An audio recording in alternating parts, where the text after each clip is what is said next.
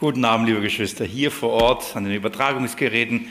Schön, dass ihr euch aufgemacht habt, heute herzukommen, aber auch zu Hause eingeschaltet habt, um heute das Wort Gottes zu studieren. Wir setzen unser Studium im Galaterbrief fort. Ihr könnt gerne die Bibel da schon aufschlagen. Es halt ein bisschen nach. So, ähm, Galaterbrief, Kapitel 3.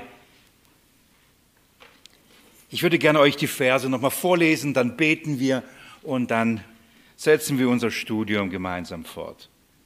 Ich lese nochmal ab Vers 19 und dann die folgenden Verse bis Vers 29. Was soll, was soll nun das Gesetz? Es wurde der Übertretung wegen hinzugefügt, bis der Nachkomme käme, dem die Verheißung galt. Angeordnet durch Engel in der Hand eines Mittlers ein Mittler aber ist nicht Mittler von einem, Gott aber ist nur einer. Ist denn das Gesetz gegen die Verheißung Gottes? Auf keinen Fall. Denn wenn ein Gesetz gegeben worden wäre, das lebendig machen könnte, dann wäre wirklich die Gerechtigkeit aus dem Gesetz. Aber die Schrift hat alles unter die Sünde eingeschlossen, damit die Verheißung aus Glauben an Jesus Christus den Glaubenden gegeben werde. Bevor aber der Glaube kam, wurden wir unter dem Gesetz verwahrt, eingeschlossen auf den Glauben hin, der offenbar werden soll, offenbar werden sollte. Also ist das Gesetz unser Zuchtmeister auf Christus hin geworden, damit wir aus Glauben gerechtfertigt werden würden. Nachdem aber der Glaube gekommen ist, sind wir nicht mehr unter einem Zuchtmeister. Denn ihr alle seid Söhne Gottes durch den Glauben in Christus Jesus. Denn ihr alle, die ihr auf Christus getauft worden seid, ihr habt Christus angezogen. Da ist nicht Jude noch Grieche, da ist nicht Sklave noch Freier, da ist nicht Mann und Frau. Denn ihr alle seid einer in Christus Jesus. Wenn ihr aber des Christus seid, so seid ihr damit Abrahams Nachkommenschaft und nach der Verheißung Erben. Lass uns gemeinsam aufstehen im Gebet uns auch Jesus Christus anbefehlen für dieses für die heutige Bibelstunde. Ich lade euch gerne. Amen. Auch ich schließe mich den Gebeten an, Herr Jesus Christus. Ich danke dir für diese Stunde des Studiums, unter deinem Wort zu kommen, dein Wort zu lesen, darüber nachzusinnen, dem Geist im Raum zu geben, dass er die Wahrheit, die in unsere Herzen hineingelegt sind, bestätigt werden. Wir an diese Wahrheit erinnert werden, aber auch fester werden und tiefer hineinkommen in die Erkenntnis deiner Liebe und deines Werkes zu uns. Das ist mein Gebet, Herr, dass wenn wir heute diesen Abschnitt lesen, studieren, dass das hervorbringt in uns ein tieferes Verständnis von dem großartigen Erlösungswerk, von dem großartigen Bund, Jesus, den du mit uns geschlossen hast. Danke, danke für diesen Abschnitt der Schrift. Danke, dass es bewahrt ist bis heute und dass wir es heute lesen dürfen, es heute studieren dürfen. Herr, gib Vollmacht Gib Freimütigkeit, Klarheit beim Reden und Lehren. Aber genauso, Herr, wir beten um offene Ohren, um offene Herzen, Herr, um deinen Geist, der uns diese Wahrheit aufs Neue bestätigt. Und wenn es noch nicht verstanden wurde, neu schenkt, Herr, das vermagst du zu schenken. In deinem Namen will ich es bitten. Amen.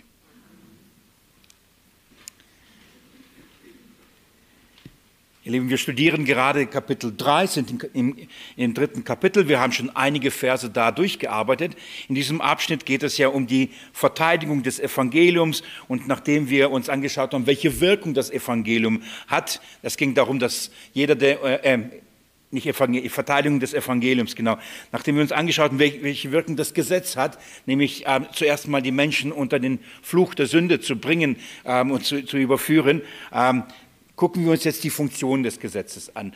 So, wenn das Gesetz Menschen unter einen Fluch stellt, warum überhaupt das Gesetz dann da, warum wurde das Gesetz gegeben? Und ähm, das ist jetzt der Abschnitt, mit dem wir uns hier beschäftigen. So, es geht um die Funktion des Gesetzes. Ähm, wenn Paulus dieses, die Funktion des Gesetzes erklärt, ich muss kurz mal meine Brille weg. Okay. Ähm, wenn Paulus ähm, die Funktion des Gesetzes erklärt, dann ähm, dann beginnt er damit, uns zuerst an den Zeitpunkt zu erinnern. Und das war das Erste, was wir uns da angeschaut haben. Sehr wichtiger Hinweis, damit steigt in die Erklärung hinein und erinnert uns, dass das Gesetz eben nicht zuerst war, sondern der Bund der Verheißung mit Abraham. Könnt ihr euch auch hoffentlich erinnern, dass ähm, von diesem Abschnitt, so beginnt er die Argumentation. Das heißt, das, was wir über das Gesetz wissen müssen, ist, dass es äh, später gegeben worden ist. Es war nicht von Anfang an da, es wurde später hinzugefügt. Und mit welcher Funktion Dimension hinzugefügt, nämlich uns von der, äh, unserer Sündhaftigkeit oder die Menschheit von der Sündhaftigkeit und von, von der Verdorbenheit zu überführen. Also das Erste ist der Zeitpunkt, das Gesetz kam später daneben hinzu. Zu was später? Zu, dem Verheiß, zu der Verheißung in Abraham. Und jetzt ist wichtig die Aussage, und das Gesetz das später dazu kam, hat das erste oder die erste Verheißung, die gegeben worden war, nicht aufgehoben. Das ist das, was Paulus deutlich macht. Also Gott versprach in Abraham einen Bund zu schließen mit einem seiner Nachkommen, das ist der Christus. Und dieser Bund sollte allein den Menschen aus Glauben rechtfertigen, nicht durch Werke.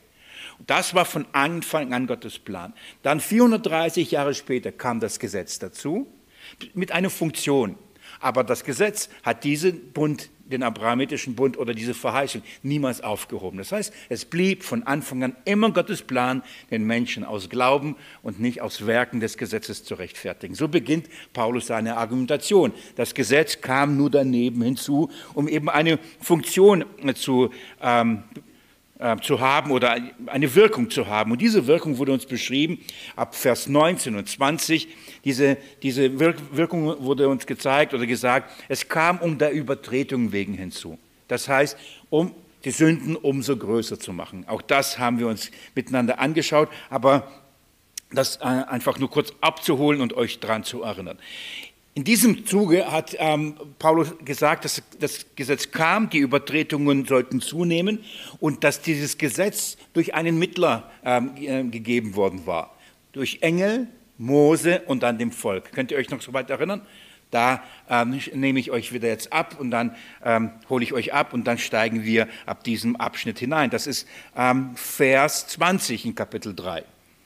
Das war auch die letzte Bibelstunde, mit dem haben wir uns da beschäftigt. Da heißt es, ein Mittler aber ist nicht Mittler von einem, Gott ist aber einer. Ich habe versucht, diesen Satz zu erklären, der ist nicht ganz einfach zu verstehen.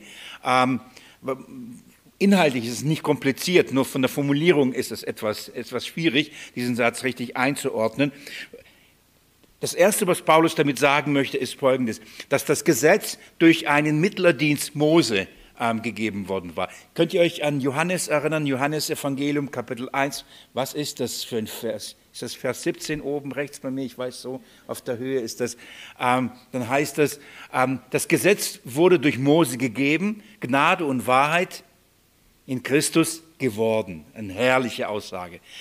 Das Gesetz wurde durch Mose gegeben. Mose war der Mittler und der Überbringer des Gesetzes. Gnade und Wahrheit wurden aber durch Christus. Das eine ist übrigens gegeben, das andere ist geworden. Das ist auch nochmal ein qualitativer Unterschied. Ja, die Gnade und Wahrheit ist geworden, das Gesetz wurde gegeben und ähm, Mose war der Mittler.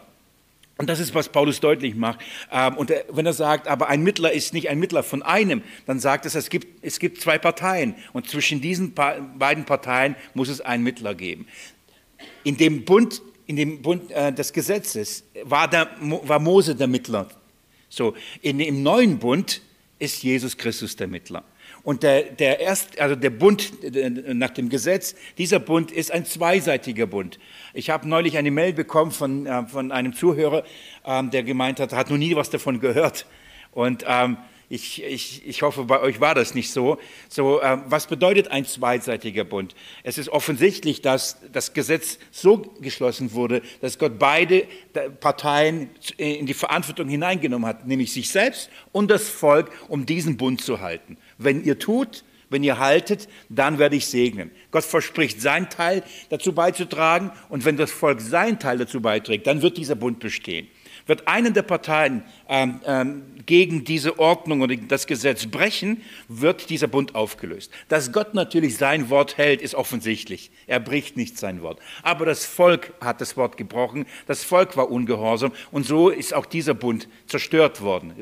Ähm, So, das ist ein zweitseitiger Bund. Das bedeutet, beide Parteien sind dafür verantwortlich, dass dieser Bund gehalten wird. Aber der neue Bund, den Christus Jesus, der Bund der Verheißung, der in Abraham als Vorschattung uns schon gezeigt worden ist, ist ein einseitiger Bund. Das heißt, Gott verpflichtet sich da alleine, dass dieser Bund bestehen bleibt und nicht aufgelöst wird. Denn wenn es an Menschen liegen würde, dann bräuchte er seine Werke, aber da ist ja nichts zu holen. Das ist ja offensichtlich, dass der Mensch ähm, aus Werken nicht gerechtfertigt werden kann. Also schloss Gott einen Bund der Verheißung. Und die Verheißung ist die, ich verspreche, ich verheiße, ich werde einen Bund schließen, der nicht aufgelöst wird. Warum? Weil er nicht an eure Werke geknüpft ist, sondern an mein Werk. Und zwar in meinem Sohn, in dem einen Er, der kommen wird, das ist der, das, der Erbe, der Nachkomme, der Verheißene, der Christus. Das heißt, dieser Bund ist allein auf dem Werk und auf den Taten des Sohnes Gottes gestellt und daran gebunden und nicht an unsere. Und darum ist es ein ewiger Bund. Gut, oder? Das ist so herrlich. Jesus Christus verpflichtet sich und er sagt, alles, damit dieser Bund besteht, mache ich, nicht du. Weil wenn du da mitmachen musst, wird es nicht gut. Dieser Bund wird nicht lange gehen. Darum liebe ich diesen Bund. Versteht ihr, warum ich lieber unter diesem neuen Bund bin als unter dem alten Bund? Weil der alte Bund sagt, ja, dann mach, dann probier's. Nicht nur probier's, gell? wir haben es gelernt. Tu es. Keine, kein, so, mal schauen, vielleicht klappt es ja, sondern entweder oder. Der neue Bund ist, Jesus Christus hat einen neuen Bund gestiftet und das ist ein Bund, ähm, ein einseitiger Bund und er ist der Mittler von diesem Bund. Und jetzt, was Paulus aber hier sagt, ähm, wir haben einen Mittler. Das, das Gesetz hat einen Mittler, in dem Fall Mose und dem damit verbundenen levitischen Priestertum. Die haben sich ja immer äh, für Gott, für das Volk verwendet, haben Opfer dargebracht, ähm, sind in das Allerheiligste hineingegangen einmal im Jahr und haben das Blut von einem Tier gebracht, um die Sünden ähm, zu tilgen. Das ist ein Mittlerdienst gewesen.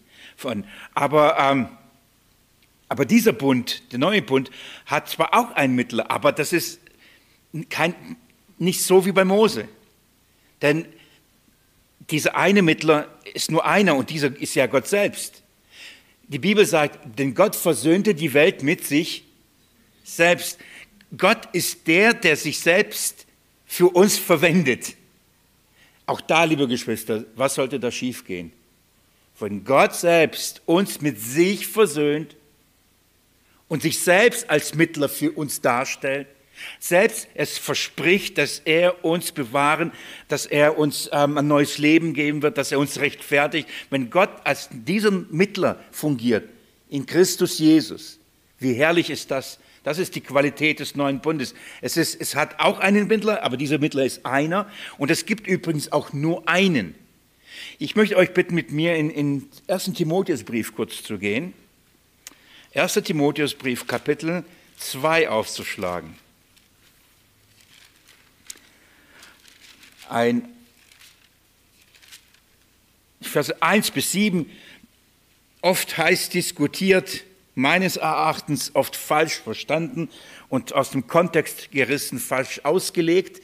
Ähm, wenn es darum geht, wenn das Geschwister zu mir kommen und sagen, aber es steht doch da, dass Gott alle Menschen retten will, dann wird, diese, wird die Aussage aus diesen Versen genommen und es heißt, Gott will doch, dass alle Menschen gerettet werden. Meine Antwort ist nur nebenbei, wenn Gott etwas will, wird es passieren. Ja, sollte ihm ein Ding unmöglich sein. Wenn Gottes Wille, Gott ist der Allmächtige, der Souveräne, wenn er will, dann geschieht es. Sodass ähm, meint Gott damit, oder meint die Schrift, meint Paulus, dass wenn Gott will, dass alle Menschen gerettet werden, dass buchstäblich jeder Mensch gerettet wird? Nein, denn das ist nicht, was der Text sagt. Ich lese euch damit hinein und ich zeige euch in diesem Kontext, was Paulus über den Mittler sagt. Lest mit mir Kapitel 2 Abvers 1, 1. Timotheus. Ich ermahne nun vor allen Dingen, dass Flehen, Gebete, Fürbitte, Danksagung getan werden für alle Menschen, für Könige und alle, die in Hoheit sind damit wir ein ruhiges und stilles Leben führen mögen in aller Gottseligkeit und Ehrbarkeit. Übrigens, das ist, was wir bitten sollen, auch heute, in unseren Tagen. Gell? Wir wollen doch ein ruhiges, stilles Leben. Wir haben kein ruhiges, stilles Leben. Dafür sollen wir beten. Für was? Für alle Könige, für alle Hoheit, für alle Obrigkeit. Beten wir dafür. So, das, merkt euch, Paulus sagt, für wen sollen wir beten? Für alle Menschen. Wir suchen uns dann immer welche aus, die es würdig wären, für sie zu beten. Und bei denen sagen wir, nee, für die beten wir nicht. Weil die sind ja nicht gut, die sind ja böse. So, vor allem die böse Regierung, da will ich doch nicht für die beten, für die Korrupten und die Falschen. Paulus sagt, betet für alle. Merkt euch, alle. Ähm, bedeutet, dass wir für jeden einzelnen Politiker beten sollen. Kennen wir sie ja alle. Wir können nicht für jeden einzelnen buchstäblich beten. Sondern was Paulus damit macht, sagt nicht, betet für jeden Einzelnen in eurem Gebet durch jeden einzelnen Politiker oder Herrscher oder König. Das meint er nicht. Er sagt, betet für Könige und die in Hoheit sind, für die Menschen. Betet nicht nur zum Beispiel für die Christen. Betet nicht nur für eine, eine besondere Gruppe. Betet für alle. Das heißt, macht da keinen Unterschied. Das ist in diesem Kontext verwendet Paulus das Wort alle. Und dann geht er weiter und sagt, begründet das und sagt, Vers 3, dies ist gut und angenehm für unseren Rettergott, welcher, welcher will, dass alle Menschen gerettet werden und zur Erkenntnis der Wahrheit kommen. Gott will, dass alle Menschen zur Erkenntnis der Wahrheit kommen. Was meint Paulus damit? Ihr, ihr betet nicht nur für eine besondere Gruppe, sondern betet auch für, für Könige, für Hoheit, die in der Hoheit sind, in der Regierung. Gott will auch, dass die zum Glauben kommen, oder? Er will auch, dass die zum Glauben kommen, die eine Gruppe und dass die anderen auch und die Nation und die Nation und er will, dass alle zur Erkenntnis der Wahrheit kommen. Das ist, wenn er das Wort alle verwendet, dann verwendet er es in diesem Sinne und sagt, denn denn er will, dass alle Menschen gerettet werden. In dem Kontext, würde ich euch gleich zeigen nochmal, er sagt, Gott wird nicht, wird nicht nur Juden retten, er wird auch die Heiden retten. Betet also auch für die Heiden. Das ist immer wieder die Botschaft von Paulus, denn das musste verstanden werden. Und dann geht er weiter und jetzt sagt er, das, jetzt kommen wir zu unserem Punkt. Denn einer ist Gott und einer ist Mittler zwischen Gott und Menschen, der Mensch Christus, Jesus. Jetzt begründet er und sagt, warum für alle Menschen bitten? Weil es gibt nicht nur einen Gott für die Juden und einen anderen Gott für die Heiden. Es gibt nicht einen Gott für die und einen Gott für die. Es gibt nur einen Gott. Nur einen. Und zu ihm sollen alle kommen, alle Nationen, alle Völker.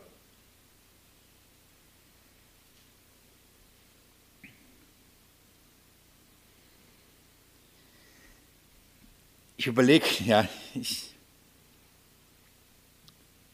ich, es gibt Menschen, die auch gerade in diesen Tagen, in denen wir jetzt leben, die uns sehr herausfordern in der, in der Positionierung, in der Frage nach Recht und Gerechtigkeit, nach, nach, nach diesen Dingen, die zum Beispiel sagen, für bestimmte Menschen sollen wir nicht beten. Aber für die sollen wir beten, für die nicht beten. Menschen, die Leid erfahren, Menschen, die, die Tod erleben, ähm, weigern sich zum Beispiel für die Feinde zu beten. Was sagt die Schrift? Betet für alle, sogar für die Feinde, oder? So, betet für alle, denn Gott ist einer. Es gibt nur einen Gott und, und du kannst, und, und jeder darf sich diesem Gott nahen. Aber wie? Und einer ist Mittler zwischen Gott und Mensch. Liebe Geschwister, wir können zu Gott beten, zu Gott flehen, wir können auch Gott nahen und Gott will, dass alle Menschen zu Gott kommen. Aber es gibt nur einen Mittler, das heißt, es gibt keinen anderen Weg zu Gott als nur über den einen, über den Mensch Christus Jesus. Über Jesus. Der ist der einzige Mittler. Das heißt, egal wer kommt, kann nur durch ihn kommen. Das ist so entscheidend, das ist so wichtig. Da, äh, reicht keine Nachkommenschaft. Da ist egal, ob man ähm, aus, weder aus dem Geblüt, noch aus der Kraft, noch aus dem Fleisch, das hat mit der Herkunft spielt es keine Rolle mehr. Da kann man an Abrahams Nachkomme sein, buchstäblich, nach dem Fleisch. Wenn Christus nicht der Mittler ist, gibt es keinen Zugang zu Gott. Aber wenn er es ist, dann gibt es Zugang zu Gott. Aber es gibt einen Zugang für, genau für den anderen auch, wenn Christus der Mittler ist. Was brauchen die Menschen? Christus. Christus brauchen sie. Wer braucht Christus? Alle. Alle.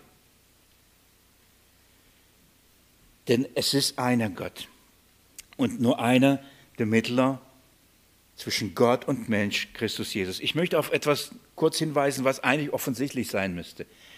Schaut mal, Paulus hat erklärt im Galaterbrief, dass es einen, ähm, dass Mose ein Mittler war. Das Gesetz hat einen Mittler gebraucht, oder? Und das war Mose. Der Bund Abrahams hat auch einen Mittler. Und das ist Christus.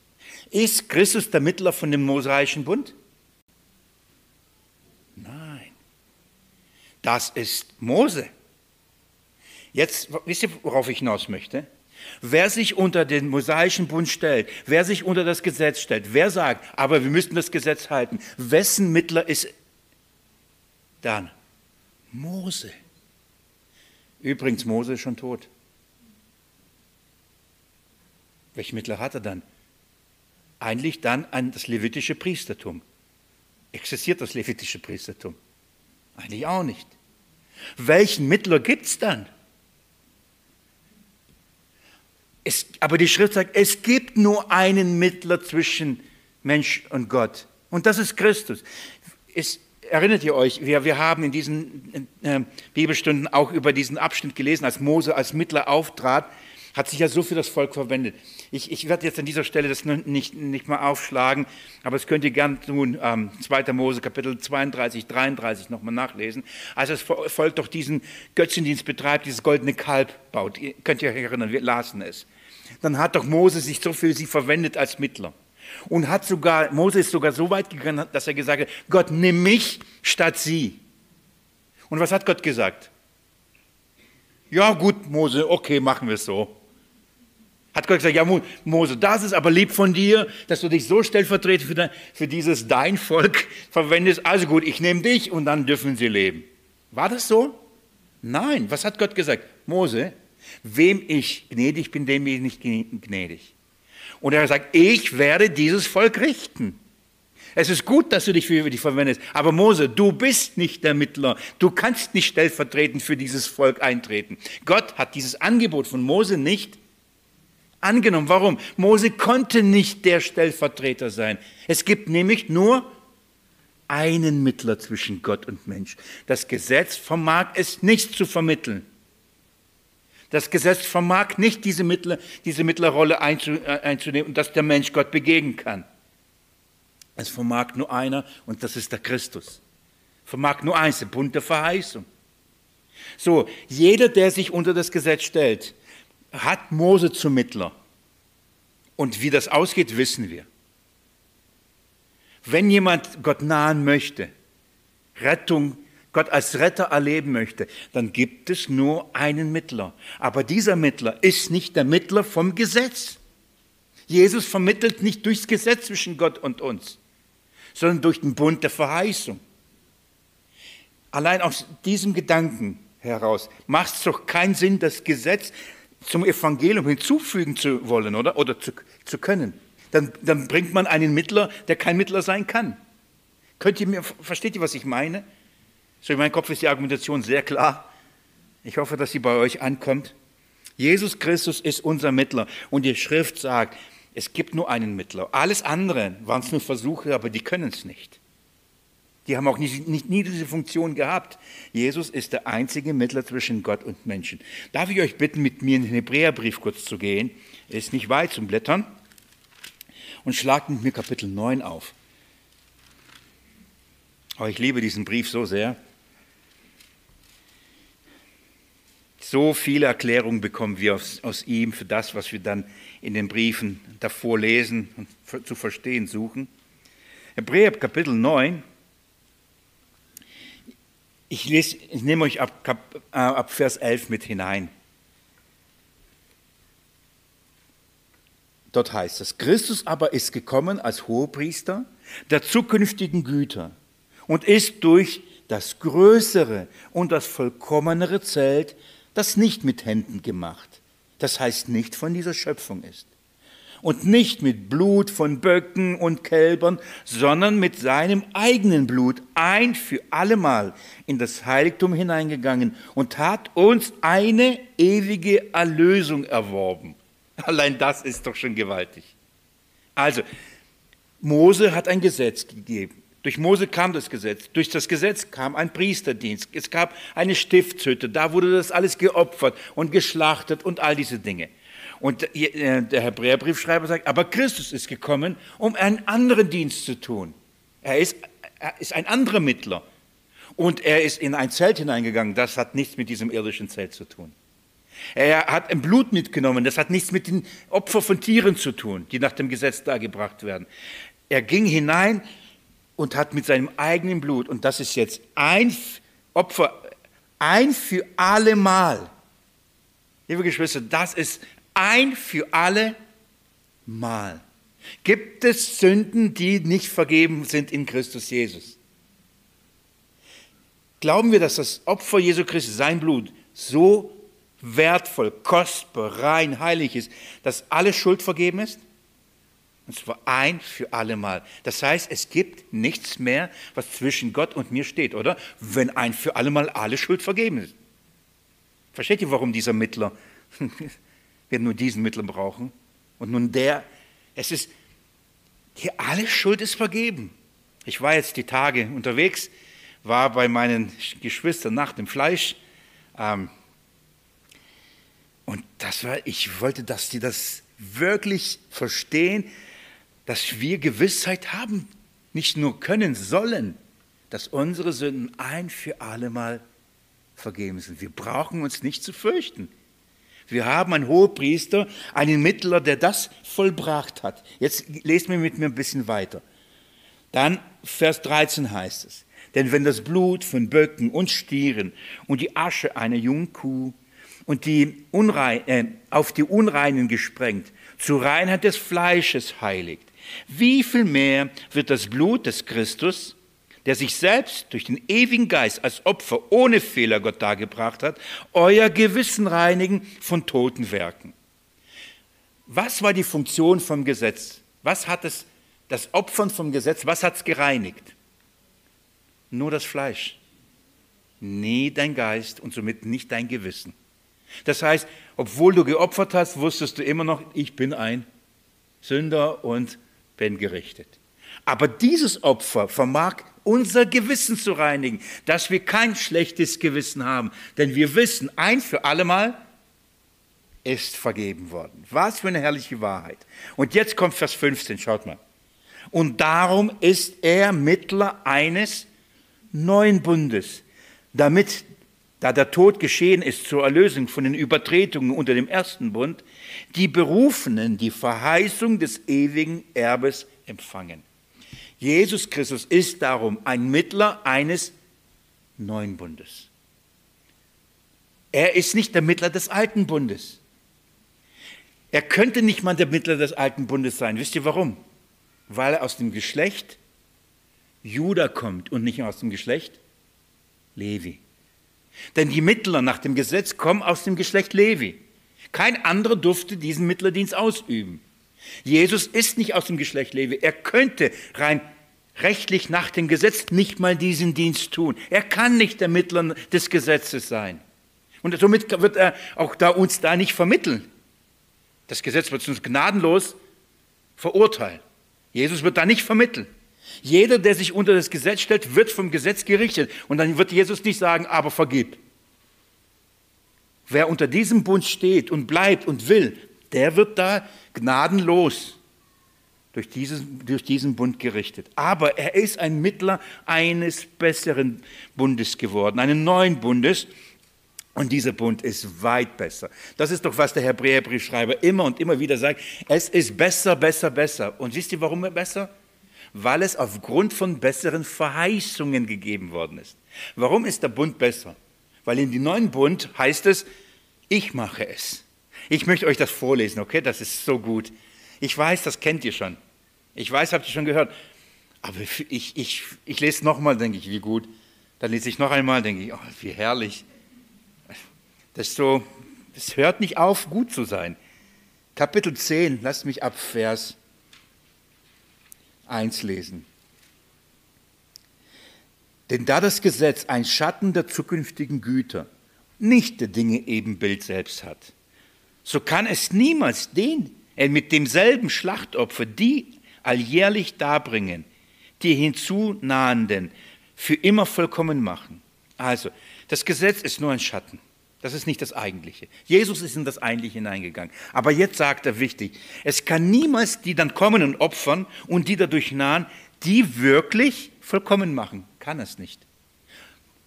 Ich weiß, dass ihr das nicht glaubt oder ich, nee, nein, nein. Äh, ich weiß, dass ihr richtig glaubt und, und nicht falsch glaubt, nämlich, dass man durch das Halten des, also Halten des Gesetzes gerechtfertigen muss oder dass das Gesetz, wir dazu verpflichtet sind, das Gesetz zu halten. Ich, ich, ich habe jetzt nach diesen vielen Bibelstunden schon den Eindruck, ihr seid mit mir. Ja. Trotzdem will ich sagen und trotzdem uns einfach aufzeigen, was für ein Unverständnis es eigentlich sein ist, wenn, man, wenn, wenn Christen glauben, sie müssen, das Gesetz hat noch Gültigkeit für sie, obwohl von der Schrift es heißt, es kann niemals vollkommen machen. Warum will ich das nehmen und das als mein Maßstab haben? Warum sage ich, ich brauche das Gesetz, wenn es niemanden vollkommen machen kann? Was ist aber der Maßstab Gottes? Was sagt Jesus im Matthäus-Evangelium Kapitel 5, äh, beziehungsweise in, in, der, in, in, dieser, in dieser Bergpredigt? Ihr sollt vollkommen sein, wie mein Vater, wie unser Vater vollkommen ist. Das heißt, der Maßstab ist nicht nur gut und böse, der Maßstab ist Vollkommenheit. Aber Vollkommenheit kann das Gesetz niemals hervorbringen. Wenn man meint, wir brauchen aber das Gesetz, dann sage ich, wieso nimmst du etwas, was dich nicht vollkommen machen kann? Es kann nur etwas anderes vollkommen machen, und zwar Christus Jesus. Nur der macht dich vollkommen. Vollkommen rein, vollkommen heilig, vollkommen gerecht. Das Gesetz vermag niemand vollkommen zu machen. Versteht ihr, warum Christus und sein Bund besser ist? Ich will doch das, was mich vollkommen macht. Und das ist besser als das, was mich nicht vollkommen macht. Das Gesetz macht niemand vollkommen. Deswegen staune ich immer darüber, dass so viele aber dafür kämpfen und sagen, nein, wir brauchen das, wir brauchen das. Dann sage ich, ja, warum denn? Ja, das, das hilft mir, gerecht vor Gott zu sein. Ja, du, der Maßstab ist Vollkommenheit. Kannst du das? Wird das Gesetz dir, äh, dir helfen dabei? Wird es dich dahin führen? Ja, die hoffen das. Und die Schrift sagt, wird es nie tun können. Lies mit mir, mit mir weiter. Ab Vers 2. Denn würde sonst nicht ihre Darbringung aufgehört haben, weil die den Gottesdienst übenden einmal gereinigt, kein Sündenbewusstsein mehr gehabt hätten. Seine Argumentation, warum musste das immer und immer und immer gemacht werden? Warum mussten die Opfer permanent, warum nicht nur einmal? Und die Argumentation ist, weil es nicht das Gewissen reinigt. Es braucht permanent. Und jetzt kommt eine so wichtige Aussage. Warum hat Gott alles das gemacht? Warum das Gesetz gegeben? Warum die Stiftshütte bauen lassen? Warum die Opfer einrichten lassen? Warum dieses ständige? Was war das Ziel, wenn es nicht die Vollkommenheit war? Schaut mal mit mir, es steht so klar aufgeschrieben, Vers 3. Doch in jedem, jenen Opfern ist alljährlich ein Erinnern an die Sünden. Oh, das sollte nicht die Sünden wegnehmen, sondern es sollte an die Sünden erinnern. Das heißt, jedes Mal kommen, weißt du, du bist ein Sünder? Ja. Und in dem Moment, wo sie das Opfer gebracht haben, haben sie bekannt, ich bin ein Sünder. Es hat sie permanent daran erinnert, jedes Jahr aufs Neue, du bist ein Sünder. Denn wenn er kein Sünder wäre, würde er nicht kommen. Wenn das eine Opfer geholfen hätte, einmal dargebracht, jetzt bin ich kein Sünder. Nein, der neue Bund aber ist das Bessere, weil da kam ein Opfer und das hat auf einmal vollkommen gemacht. Ein für allemal vollkommen gemacht. Ab dem Moment bist du vor Gott kein Sünder mehr. Boah, das trauen wir jetzt gar nicht zu sagen, gell? Von der Stellung. Gott sieht dich an, sieht mich an und sieht vollkommenes Kind in Christus Jesus. Das ist unsere Stellung in Christus. Das ist, was die Bibel sagt, in Christus. Wenn wir in ihm sind, sieht Gott uns, in diesem Opfer sind wir ein für alle Mal gerechtfertigt. Das wird jetzt erklärt, ich liebe das. Entschuldigung, wenn ich das Wort sage, ich bin nur ein bisschen begeistert. Ähm, das ist so gut. Kapitel 10 ab Vers 5. Nicht, dass ich nicht glaube, dass ihr das nicht liebt wie ich. Ab Vers 5. Darum spricht er, als er in die Welt kommt. Wer ist in die Welt gekommen? Wer wird jetzt reden? Jesus. Darum spricht er, das ist der Messias, das ist der Christus, das ist unser Hohepriester. Als er in die Welt kam, und er hat etwas gesagt. Jetzt wird Jesus, bevor er in die Welt kommt, sagen, warum er in die Welt gekommen ist. Das ist doch gewaltig. Übrigens, das ist alles in Psalmen aufgeschrieben. Das heißt, in den Psalmen haben wir, könnte man, konnte man schon vorher lesen, was Jesus gesagt hat, bevor er in die Welt kam. Gigantisch. Ja? Wenn man die Psalmen natürlich richtig lesen würde und nicht immer sich selbst darin suchen, sondern den Messias, dann wird man solche Dinge entdecken, was der, was der Christus gesagt hatte beim Vater, mit ihm besprochen hat, bevor er in die Welt kam. Das ist so groß. Jetzt versteht ihr, warum ich so begeistert bin? Jetzt schaut mal mit mir, was er gesagt hatte. Schlachtopfer und Opfergabe hast du nicht gewollt. Du willst keine Schlachtopfer. Opfergabe willst du nicht. Das heißt, die ganzen, das ganze Rituelle nach dem Gesetz, das Opfern und die Werke, das willst du gar nicht. Das hat Jesus gewusst, hat er mit dem Papa gesprochen, bevor er in diese Welt gegangen ist. Das willst du gar nicht. Übrigens, David hat verstanden, gell? Psalm 51. Ich könnte dir opfern, aber du willst das nicht. Du willst etwas anderes, ein demütiges, ein zerbrochenes Herz. Ein Herz, das sagt, in, von Mutterleib an bin ich ein Sünder. Das willst du. Ich könnte dir opfern. Ganz viel könnte dir opfern, aber das willst du gar nicht. Der Sohn Gottes sagte, Schlachtopfer und Opfergabe hast du nicht gewollt. Einen Leib aber hast du mir bereitet.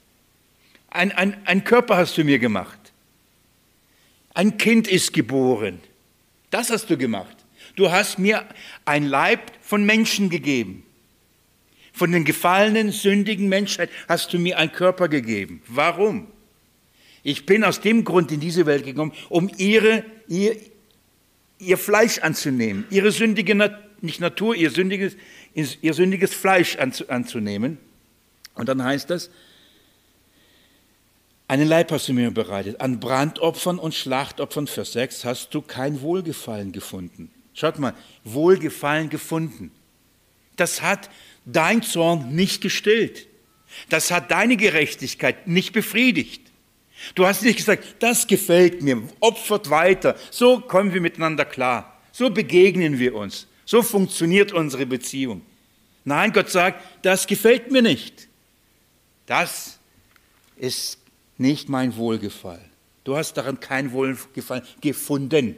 Darum musste Jesus kommen. Vers 7. Da sprach ich, das ist so gut, da sprach ich siehe, ich komme. In der Buchrolle steht von mir geschrieben. Das ist so gut. Ich sprach, ja, ja, Vater, ich gehe. So wie es geschrieben steht. So wie du geschrieben hast. So wie es verkündigt worden war, so werde ich kommen. In Jesaja zum Beispiel. Eine, junge eine Jungfrau wird schwanger werden und einen Sohn gebären. Und dieses Kind wird und so weiter. So wie in der Buchrolle geschrieben, so will ich es tun. So alles, was du über mich geschrieben hast, so wird sich alles erfüllen. Ich sprach, ich komme. Ich werde es genau so tun, wie du es geplant hast. Da sprach ich, sie, ich komme, in der Buchrolle steht von mir geschrieben, um deinen Willen, Gott, zu tun. Warum kam Jesus in diese Welt? Um das zu tun, was du und ich nicht tun können. Wir können das Gesetz nicht dem Gesetz gerecht werden. Wir, haben, wir brechen oder brachen diesen Bund. Die Menschen brachen diesen Bund. Er kam, um das zu tun, was kein Mensch tun kann. Darum ist er in die Welt gekommen. Darum hat er die Gestalt des Leibes angenommen, die wir haben, den wir haben. Warum? Weil wir können in der Gestalt des Fleisches nicht Gott gerecht werden. Wir fallen permanent, oder? Wir bemühen uns, wir strengen uns an. Und wir sagen, wir wollen das nicht tun, wir wollen nicht das tun, stattdessen wollen wir das tun. Und dann fallen wir. Obwohl wir wollen, wir können nicht. Weil das Fleisch ist schwach, der Geist ist willig, Das Fleisch ist schwach. Jetzt nimmt Jesus die Gestalt des schwachen Fleisches, Römer 8, die, die, äh, die, das Fleisch der Sünde und überwindet die Sünde im Fleisch, indem er in allem gehorsam wurde, ohne Sünde. Obwohl er diese Schwachheit des Fleisches angenommen hat, ist er nicht jeder Versuchung, nicht jeder Regung hinterhergegangen und ist gefallen. Nein, er wurde versucht in allem, er wurde geprüft in allem, aber ohne Sünde. Ich komme, so wie in der Buchrolle von mir geschrieben, weil diesen Willen will ich tun, soll ich tun, werde ich tun. Und dann heißt das Vers 8. Vorher sagt er, Schlachtopfer und Opfergabe und Brandopfer und Sündopfer hast du nicht gewollt, auch kein Wohlgefallen daran gefunden. Merkt ihr, wie oft er das jetzt wiederholt hat? Also spätestens jetzt müssen wir merken, das will er nicht. Gott will das nicht. Wer heute immer noch meint, dass das was ist, was Gott will, dann hat er zumindest diese Stelle nicht gelesen. Und dann, die doch nach dem Gesetz dargebracht werden. Schlachtopfer, Brandopfer, Sündopfer. Das ist wo verankert? In was ist es verankert? Im Gesetz. Du sollst nicht stehen, du sollst nicht lügen, du sollst nicht Ehe. Wo ist das verankert? Im Gesetz. Die ganzen Reinheitsgebote, die ganzen, die ganzen ähm, Verhaltungsgebote, wo stehen sie? Im Gesetz. Wir können nicht hingehen und sagen, das gefällt uns, das gefällt uns nicht. Jesus ist gekommen, um das alles zu tun. Vers 9. Dann sprach er, es ist immer noch Jesus, der hier redet, siehe, ich komme, um deinen Willen zu tun. Er nimmt das Erste weg, um das Zweite aufzurichten. Warum kam Jesus in diese Welt? Er kam in diese Welt, um das Erste zu erfüllen und wegzunehmen. Um etwas Neues aufzurichten. Was ist das Erste in dem Kontext? das Gesetz. Die Rechtsforderung, gerecht zu werden. Er hat es erfüllt, Gottes Gerechtigkeit wurde Genüge getan, das verlangt Gott nicht mehr. Dann nimmt das weg. Von wem verlangt es nicht mehr? Wir haben es gelernt, oder? Für, für, von allen, die in Christus Jesus sind. Dessen Mittler Jesus Christus ist. Dieser Mittler wird dann immer sagen, Vater, die Gerechtigkeit ist getan. Er vermittelt und sagt, er ist gerecht. Warum? Hab ich gemacht. Wenn ein Einspruch kommt, habe ich gemacht. Aber, der, aber die Schuld ist da. Ich bin dafür gestorben. Es gibt keinen Anklagepunkt, weil Jesus Christus unser Mittler ist. Und er ist der vollkommene Mittler, weil er es alles vollbracht hat. Vers 10, und ich lese jetzt am Stück, damit es nicht zu lange wird. Und das ist so gut, Vers 10. In diesem Willen sind wir geheiligt durch das ein für allemal geschehene Opfer des Leibes Jesu Christi. Wie sind wir geheiligt? Wie sind wir vollkommen? In diesem Willen. In welchem Willen? An Schlachtopfer und Brandopfer hast du kein Wollen gefangen. Ein Leib hast du mir bereitet. In die Welt bin ich gekommen, ich habe deinen Willen getan. In diesem Willen sind wir geheiligt. Wie wunderbar ist das? Was für eine herrliche Nachricht. Vers 12. Dies aber hat ein, Entschuldigung, dieser aber hat ein Schlachtopfer für Sünden dargebracht und sich für immer gesetzt zu Rechten Gottes. Fortan wartet er, bis seine Feinde hingelegt sind und als Schemel seine Füße. Denn mit einem Opfer hat er die, die geheiligt werden, für immer vollkommen gemacht. Das Gesetz kann niemand vollkommen machen. Und da gibt es so viele Opfer, so viel, viel. Aber jetzt hat Jesus ein Opfer da gebracht. Und in diesem Opfer sind alle vollkommen gemacht. Was ist besser? Was ist besser? Offensichtlich. Offensichtlich. So, dieser, dieser Mittlerdienst ist weit, weit besser. Wenn ihr mit mir kurz in Kapitel 12 im Hebräerbrief geht,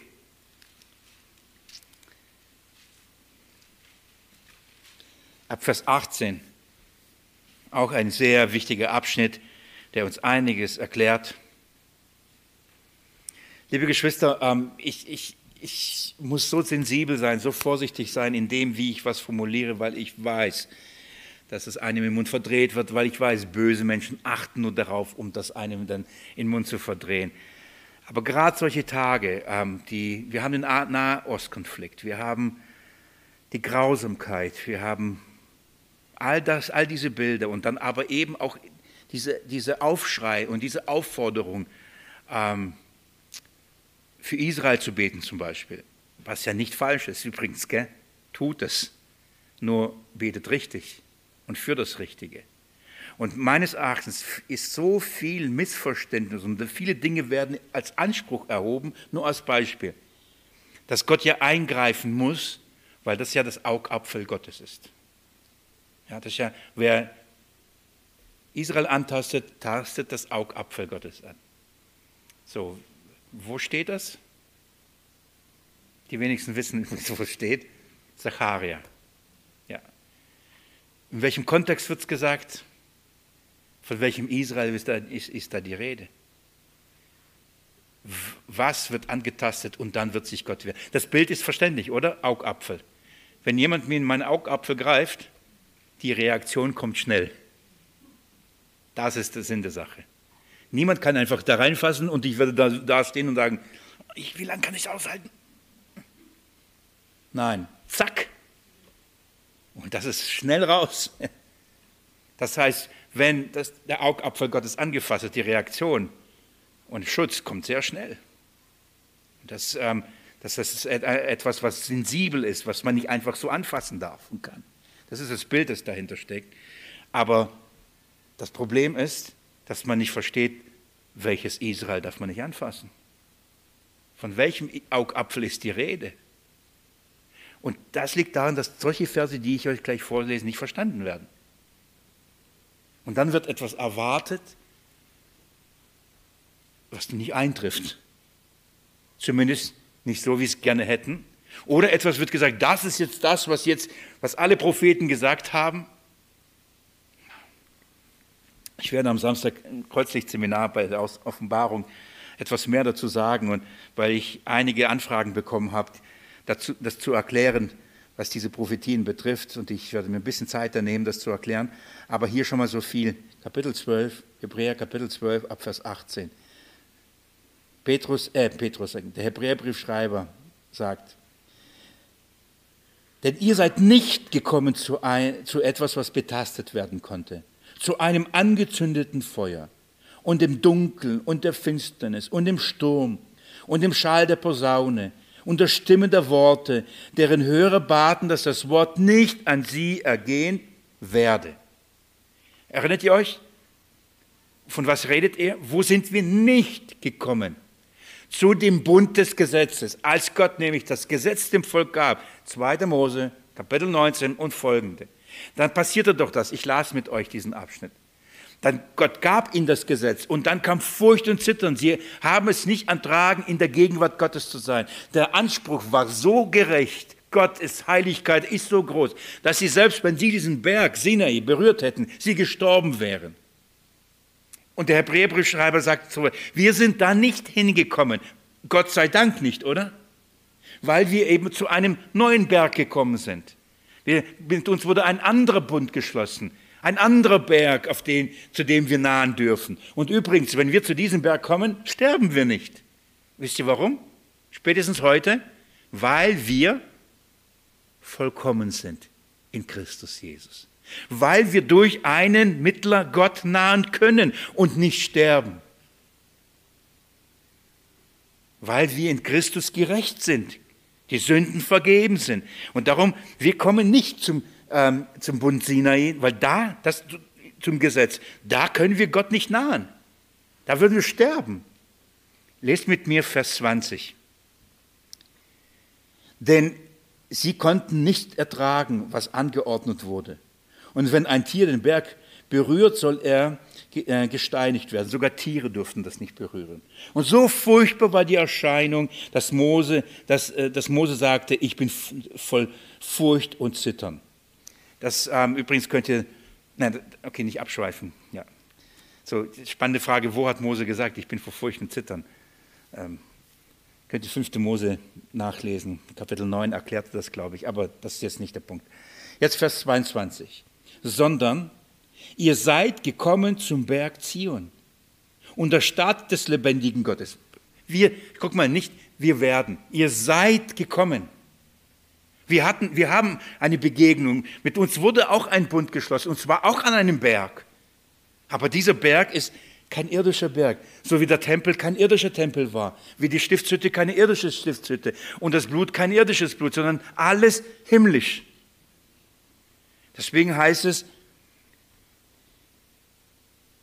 sondern ihr seid gekommen zum Berg Zion und zu der Stadt des lebendigen Gottes, zum himmlischen Jerusalem. Da sind wir hin. Das ist der Berg. Wenn es heißt, Tochter, und fürchte dich nicht. Wenn es heißt, wer, mein, wer, mein, ähm, wer Israel antastet, die Tochter Zion antastet, tastet mein Augapfel. Von welchem Israel ist die Rede? Von welchem Zion ist die Rede? Vom irdischen? Nein. Ich lese vielleicht euch gleich kurz was vor. Lest mit mir aber weiter. Also wir sind gekommen zu dem himmlischen Jerusalem, zu Myriaden von Engeln, einer Festversammlung und zu der Gemeinde der Erstgeborenen, die in den Himmel aufgeschrieben sind. Übrigens, die sind noch auf der Erde, aber die sind im Himmel aufgeschrieben. Wir sind gekommen, wir gehören zu einer Gemeinschaft, wir gehören zu einer Gemeinde, deren Bürgerrecht im Himmel ist, die zu dem Berg Zion im Himmel gehören da, wo die Myriaden von Engeln da Gott anbeten, da gehören wir hin. Das ist unser Bürgerrecht. Das ist unsere Heimat. Da sind wir verwurzelt und sind eingeschrieben da. Unser Bürgerrecht ist da eingeschrieben, auch wenn wir hier noch auf der Erde sind. Aber da sind schon auch die, die schon da angekommen sind. Schaut mal. Und zu Gott, dem Richter aller, und zu den Geistern der, Verstor äh, der vollendeten Gerechten. Die vollendeten Gerechten, wer sind die? Die schon da angekommen sind. Die sind jetzt da. Wir sind noch hier, aber wir gehören zu ihnen. Und dann kommt es, Vers 24, und zu Jesus, dem Mittler eines neuen Bundes. Und zum Blut der Besprengung, das besser redet als das Blut Abels. Das, da sind wir gekommen. Nicht wir werden, wir gehören schon zu diesem Bund, zu diesem Berg, zu dieser Stadt, zu diesem Israel, zu diesem Jerusalem, zu diesem Zion. Es ist immer die Rede von, von dem eigentlich, von dem Wahren. Aber wenn das Wahre das Bessere ist, wieso zu, zurückkehren zu dem Alten? Ich frage euch ganz ehrlich, was glaubt ihr, für was wird Gott kämpfen? Für welche Stadt? Für welchen Berg? Für welche für welches Zion? Für was wird er sich einsetzen und sagen, wer das anrührt, rührt mich an? Für das Volk, das, für das sein Sohn sein Blut vergossen hat. Das ist sein Volk. Das ist heilig, rein, vollkommen. Wer das antastet, wer das haben möchte, wer das angreift, wer greift wen, wer, wer greift wen an? Was sagte äh, Jesus zum Paulus? Saulus, Saulus, was verfolgst du mich? Weißt du schon, dass du, wenn du ausschlägst, du dich verletzen wirst? Du greifst mich an. Das ist mein Volk. So wichtig, dass wir diese Dinge verstehen. Aber um jetzt sofort hinzuzufügen, wer gehört alles zu diesem Volk? Wer? Juden und Heiden. Heiden? Ja. Juden? Auch. Auch. Das heißt, die, die Christus Jesus sind, die in Christus Jesus sind, die Christus gehören. Das heißt, die an Jesus Christus glauben und nicht einfach per se einen Ausweis haben, Israelit. Dann muss Gott für mich kämpfen. Ich, ich will jetzt, ähm, ich hoffe, ich bin nicht unsensibel.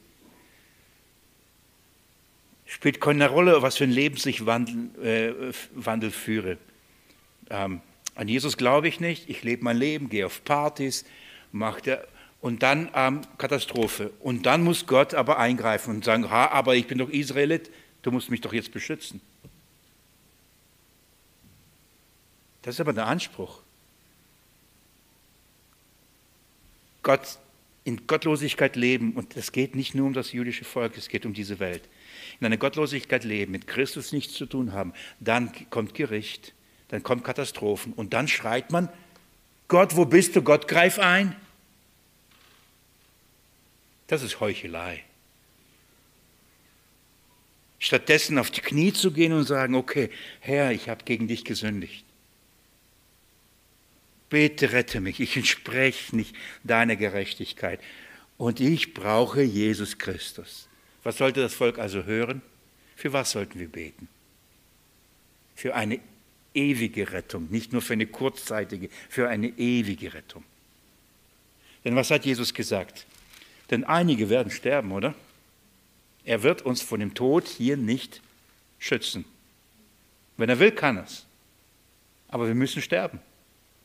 Und manche werden, was sagt die Schrift, durch Schwert, oder? Sterben. Nicht alle, aber viele. Und was sagt die Offenbarung? Hier ist das Ausharren der Heiligen. Hier ist das Ausharren der Heiligen. Bleiben bei Christus immer, immer noch, auch wenn das bedeutet. Darf ich euch kurz bitten, Zacharia aufzuschlagen? Ganz kurz.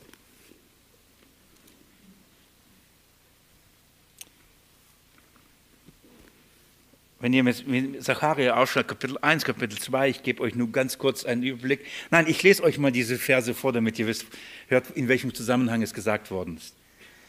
Wann hat Gott das gesagt? Kapitel 2, ich lese ab Vers 10, okay?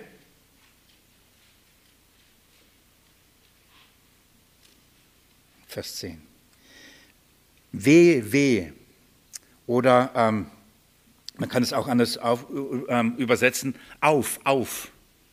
Ja, das ähm, vom Hebräischen sogar beides möglich, aber das äh, nur damit ihr versteht, wenn es heißt wehe, wehe, ist nicht der wehe dir, sondern in dem Sinne wach auf. Das sind so die wie wehen, die oder wie dieses, ähm, ja, also auf jeden Fall. Ich über, ähm, finde die Übersetzung auf, auf, flieht aus dem Land des Nordens. Was ist das Land des Nordens? Was lag aus der Israels Sicht im Norden? Genau, Babylon. Syrien war das. Das heißt, wenn in der Schrift im Alten Testament vom Norden die Rede ist, dann ist das damit, äh, muss es nicht immer eine örtliche Angabe sein, zeige ich euch gleich, sondern das, hat, das sind Feinde Gottes, Feinde des Volkes. Wir müssen nicht sofort dann gucken, ja, wo Norden, wer kommt, bis Russland oder was oder wie. Das ist nicht der Punkt, sondern das, da sind die Feinde, die immer Israel angegriffen haben. Das heißt, auf, auf, flieht aus dem Land des Norden, spricht der Herr, denn nach den vier Winden des Himmels habe ich euch ausgebreitet. Oh, das Land des Nordens ist wo? Auf den vier Himmelsrichtungen. Ups, passt ja nicht in unser Verständnis, oder? Versteht ihr? Es geht nicht darum, dass Gott sagt, die buchstäblich aus dem Land Norden sollen gehen, sondern für Norden steht, das ist gottfeindliches Land. Wisst ihr, für was gottfeindliches Land Buchstäb, also nicht äh, synonym einfach steht, Babylon. Deswegen heißt in der Offenbarung die Hure Babylon. Und was heißt dann, geht hinaus aus ihr, mein Volk. Habt nicht Anteil an ihren Sünden. Das ist die Parallele zu diesem Text. Das ist, was die Bibel mit Welt umschreibt, die gottfeindliche Welt. Wo hat Gott überall sein Volk ausgebreitet? Auf der ganzen Welt. Und, und er ruft sein Volk, auf mein Volk, auf, kommt, kommt raus aus der Welt. Warum denn? Ich will euch retten. Er will sein Volk aus der ganzen Welt retten. Vers 11. Auf Zion. Jetzt ist die Rede von Zion. Auf Zion, schaut mal, rette dich.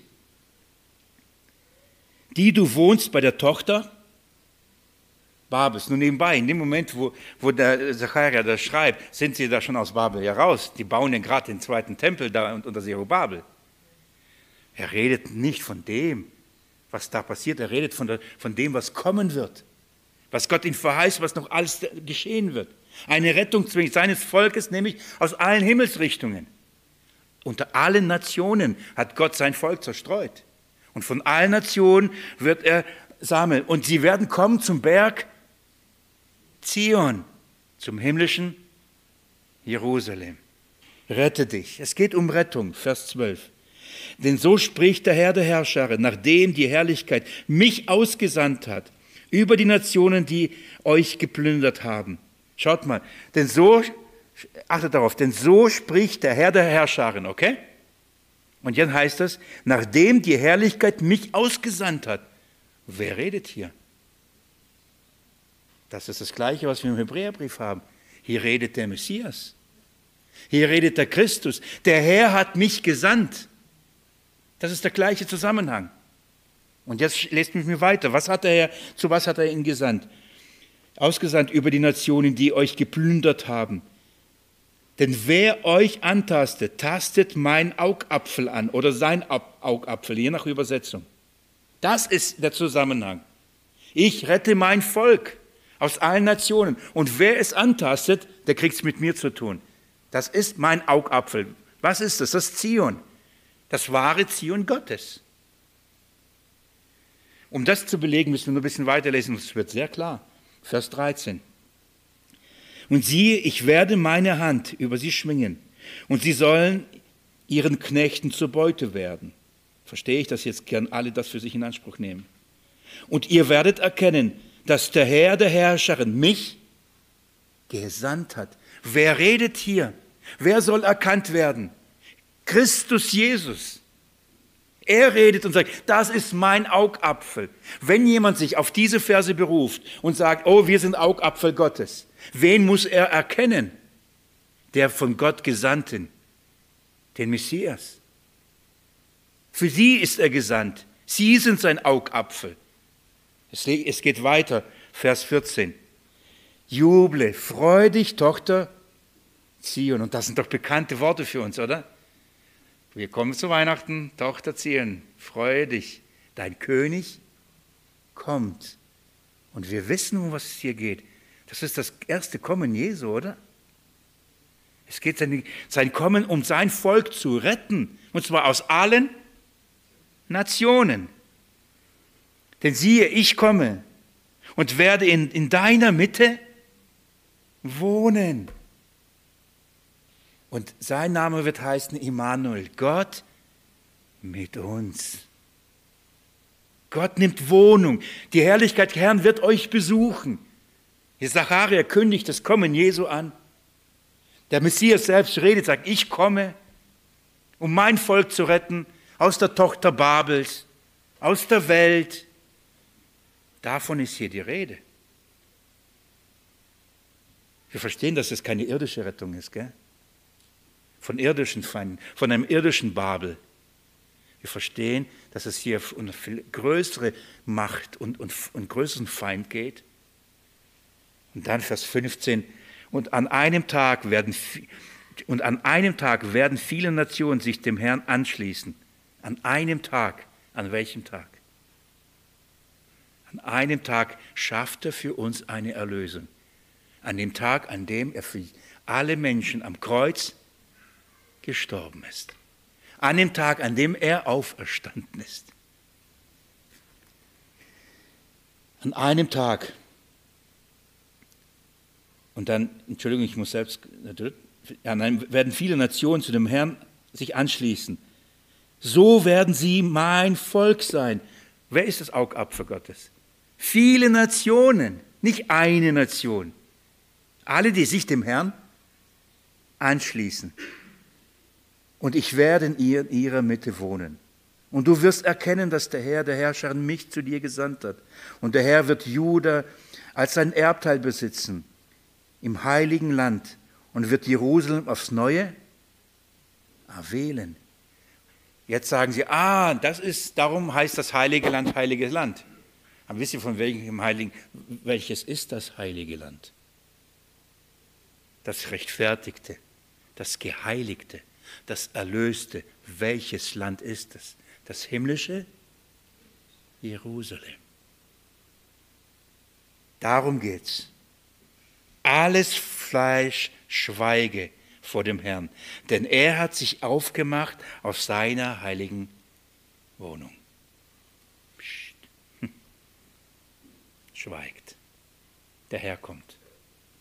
Der kommt in Herrlichkeit. So, nur ein Beispiel. Zacharia 2. Er verkündigt das Evangelium. Ich, gerne würde ich mit euch hier bleiben. Sehr gerne. Habe mich im Sommer damit intensiver beschäftigt mit diesem Buch. So wunderbar. Kapitel 3, nur ein Vorgeschmack, werdet ihr lesen, da werdet ihr sehen, dass äh, Joshua, der hohe Priester, geheiligt und gereinigt wird, weil er sonst vor Gott nicht stehen kann. Es geht um Rechtfertigung. Wie wird er das getan? Wie wird die Schuld wird weggenommen? Wird, äh, ihm wird Festkleider gegeben. Rechtfertigung in, in, in der Erlösung Christi wird dazu gesprochen. Ah, so viel, so viel, so viel Herrliches. Ich belasse es dabei. Ähm, der Punkt ist der, warum sage ich das? Hat man ein falsches Verständnis von dem, was Gott in, durch in Mose gegeben hat, ein Bund? Hat man ein falsches Verständnis von Abraham, was Gott mit ihm versprochen hat, welchen Bund er mit ihm geschlossen hat? Hat man ein falsches Verständnis von dem, wer wirklich Abrahams Nachkommen sind? Wer ist sein Volk? Darf ich euch, oh, heute wieder überzogen, Galaterbrief, darf ich euch noch schnell bitten, in Galaterbrief zu gehen und euch noch ein, zwei Verse vorlesen? Und ich beende gleich meinen Satz. Galater Kapitel 3 nochmal und liest mal mit mir ab Vers 25. Nachdem aber der Glaube gekommen ist, sind wir nicht mehr unter einem Zuchtmeister.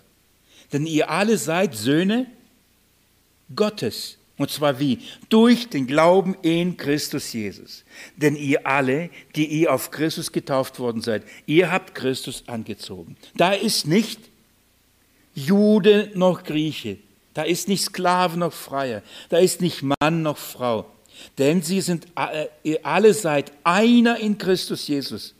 Wenn ihr aber des Christus seid, so seid ihr damit Abrahams Nachkommenschaft und damit und nach der Verheißung Erben. Wem gilt die, gilt die Verheißung, die Abraham gegeben worden? Wer ist die Nachkommenschaft Abrahams? Wer sind Söhne Gottes? Nur in Christus Jesus. Wer ist das Augapfel Gottes? Die in Christus Jesus sind. Versteht ihr, wie gefährlich es ist, etwas für sich in Anspruch zu nehmen, das einem gar nicht gilt? Was ist unsere Aufgabe? Zu sagen, willst du, dass du ein Augapfel Gottes bist? Dann habe ich dir was zu erzählen. Du brauchst Christus. Eine Gelegenheit dafür zu beten und das zu verkündigen. Nicht später irgendwann mal, jetzt. Ja, wir leben in der Endzeit. Jetzt sollten sie genauso von Jesus hören und gerettet werden, wie wir alle. Wie gut, dass wir einen Mittler haben. Nur einen. Jesus Christus. Mehr brauchen wir nicht. Ab nächsten Mittwoch, nächste Bibelstunde, gehen wir weiter. Und dann ähm, möchte ich euch nochmal einen Grund zeigen, einen Zweck für das Gesetz. Und da wird es um einen Pädagogen gehen. Ja, dass äh, das Gesetz ein Pädagoge ist, ein Lehrer. Was bringt er uns bei? Das gucken wir uns dann nochmal an. Und ich hoffe, dass wir auch bald diesen Abschnitt abschließen können und weitergehen. Aber das sind noch ein, zwei gute Verse, die ich gerne mit euch anschauen möchte. Ich würde gerne Jesus Danke sagen. Jesus Christus, loben, preisen wollen wir dich dafür, dass du in diese Welt gekommen bist, um uns Sünder zu retten.